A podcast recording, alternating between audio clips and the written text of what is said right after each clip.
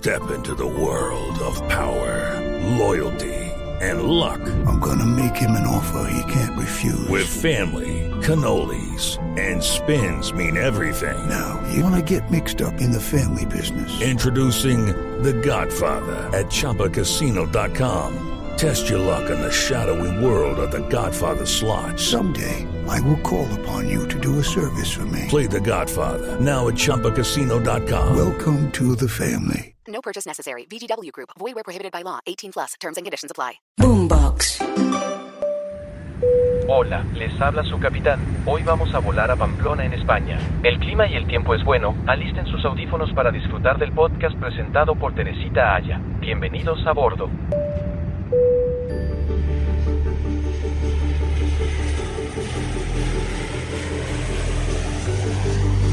Soy Teresita Aya y los invito a escuchar esta nueva temporada de Historias detrás de la historia. Y vamos a aprovechar la vuelta a España para hablar de esas ciudades españoles que todos nos gustaría conocer, que tienen su mundo, sus tradiciones y hasta su propio idioma. Hablar de la historia que hay detrás de todas estas ciudades maravillosas de este país que nos encanta, de España y sus ciudades. Y no olviden, para escuchar estas historias detrás de la historia, escucharnos en boombox.com y en todas las plataformas de audio.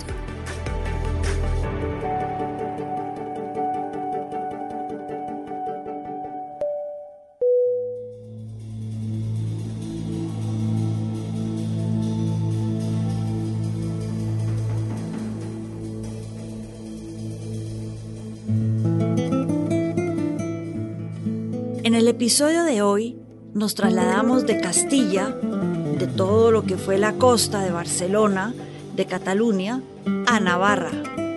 En realidad vamos a hablar de una ciudad que se considera parte del País Vasco. Vamos a hablar de una ciudad que conocemos no necesariamente por su gente o por su arquitectura, sino por sus animales, por los toros. Vamos a hablar de Pamplona.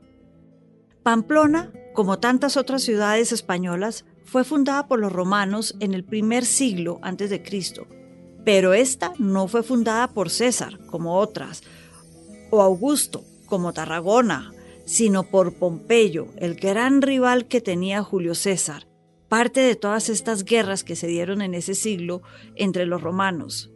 Y, al igual que las otras ciudades, fue fundada como un asentamiento militar. El primer nombre que tuvo la ciudad fue Pompeyo Polis, Polis ciudad, la ciudad de Pompeyo, o Pompaleón, para acortar el nombre. Pero, siglos después, cuando llegan los moros a esta parte de España, pronunciaron el nombre Bambaluna y eventualmente, pronunciado rápido, terminamos en Pamplona. No duraron mucho los moros en esta ciudad, la verdad, y para el siglo VIII la ciudad fue retomada por los cristianos, por Carlomagno, rey de los francos, y después, en el siglo XI, un siglo importantísimo en la historia de España, por Sancho III de Navarra, que la convierte en la capital de su reino, y empezamos a hablar entonces de la ciudad de la Navarrería, Pamplona, ciudad de la Navarrería. Durante la época del medioevo, se construye en Pamplona, o la ciudad de la Navarrería, una catedral gigantesca, romanesca, con influencia del gótico francés, como esas catedrales que empiezan a surgir en todo Francia y que hoy en día son tan reconocidas, y se convierte en la catedral de la Navarrería. Pero les cuento, más que la catedral, cuando uno visita Pamplona, hay que visitar una iglesia chiquita, que es la iglesia gótica. Es mucho más bonita y está en el barrio de San Saturnino, quien se dice que fue el santo que convirtió a Pamplona al cristianismo después de los moros.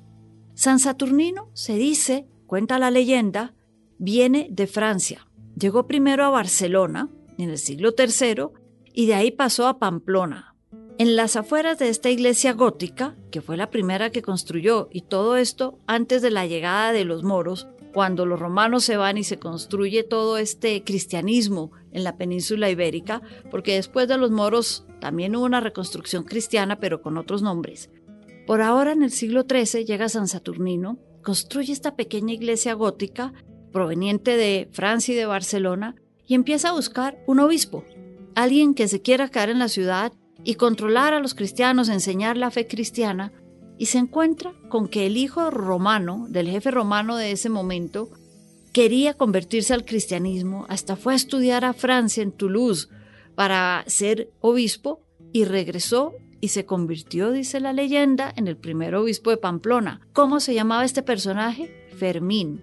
Y de ahí tenemos a San Fermín. Y sí, todos hemos oído hablar de las fiestas de San Fermín en Pamplona. Tienen ese nombre en honor a este, el primer obispo de Pamplona, quien fue además un mártir de la Iglesia Católica, porque después de ser el primer obispo de Pamplona, regresa a Amiens, en Francia, donde es decapitado por ser cristiano.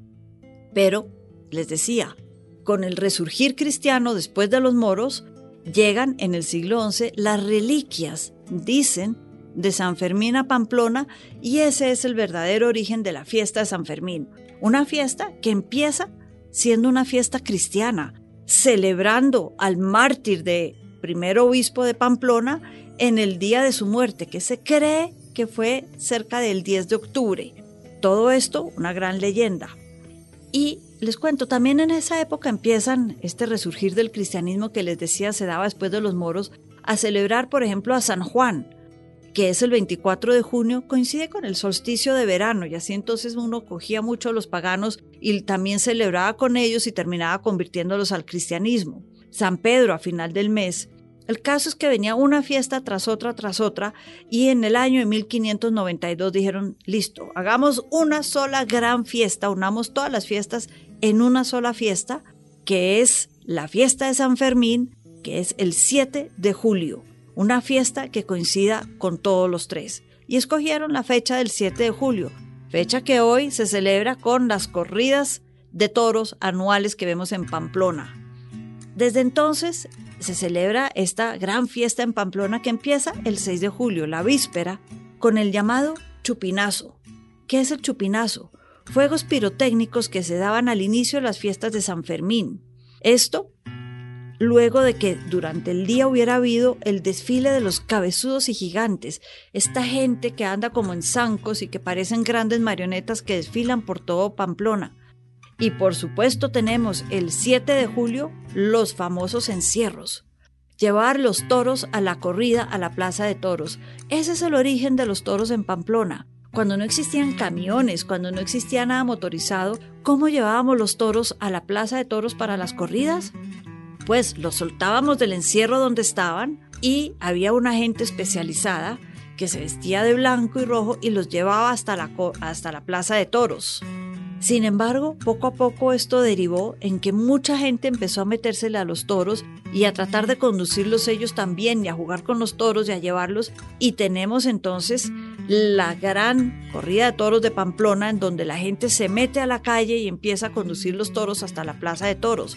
Esto lo hacen cada vez que hay corrida durante toda la semana. Y el rojo que utilizan, porque hemos visto que la gente se viste de blanco para esta, los toros de Pamplona de blanco y pañuelos rojos. El rojo viene, sí, de torear al toro, pero tiene un origen también en la religión y cristiano. Es que la península ibérica es muy cristiana y es en honor de los mártires de la iglesia, porque cuando hay una misa en la tradición católica que se celebre en honor a un mártir, el cura se viste de rojo para festejar al mártir. Por lo tanto, la gente sacaba el pañuelo rojo para festejar a San Fermín. Entonces, las fiestas de San Fermín, el origen de los pañuelos rojos y de estos toros y de esta tradición de llevar los toros, el encierro de toros, hasta la plaza de toros. Pero bueno, volvamos a la historia y vamos a volver al rey Fernando de Aragón y Castilla, del que hemos hablado en otros episodios, quien es el que toma a Pamplona y Navarra y los convierte oficialmente parte del reino de España a mediados del siglo XVI. Y luego Felipe II, el rey de la Gran Armada, uno de los grandes reyes de la historia española, convierte a Valladolid en la ciudad más fortificada del norte de España cuando construye el fuerte de San Cristóbal. Algo deteriorado hoy en día para ir a visitarlo, pero si uno logra subir hasta sus partes más altas, tiene una vista imponente y maravillosa de todo lo que es este valle y todo lo que es Pamplona. Les decía que Pamplona es parte de lo que se conoce como esos terrenos vascos en España. Pues en el idioma Euskadi, que es el idioma de los vasques, Pamplona no se llama Pamplona, después de tanta historia con su nombre y Pompeyo. Se llama Iruña. Y esto es interesante porque hay un café con ese nombre, el Café Iruña, en la mitad del centro de Pamplona. Y este era el café favorito de Ernesto Hemingway, el gran escritor americano que se fascinó y vivió un tiempo largo en Pamplona. ¿Se fascinó con qué? Con Pamplona, sí, con su gente, pero sobre todo con los toros y con la fiesta brava. Ahí escribió su libro que en español se llama Fiesta, en inglés The Sun Also Rises, un clásico de la literatura y un clásico de Hemingway. Fue su primer libro y lo escribió mientras tomaba café en el Café Iruña, que todavía existe y sí, nos podemos tomar un cortado en el Café Iruña. Y termino contándoles de esta gran ciudad citando precisamente a Hemingway en su libro Fiesta, cuando habla de las corridas, cuando habla de Pamplona y habla de ese ambiente que se vive en la ciudad. Y dice, la fiesta había comenzado e iba a durar día y noche a lo largo de toda una semana. El encierro de los toros está hablando. Se seguiría bebiendo, bailando y haciendo ruido. Todo adquiriría un tinte de irrealidad y parecía que nada de lo que pasara en esos días podría tener consecuencias. Estamos hablando de los Sanfermines. Incluso en los momentos de relativa calma, dice Hemingway, se tenía la impresión que había que gritar para manifestar cualquier comentario, si es que se quería hacer oído. Y es que las corridas y los Sanfermines son una fiesta de siete días absolutamente maravillosa con sus propias historias.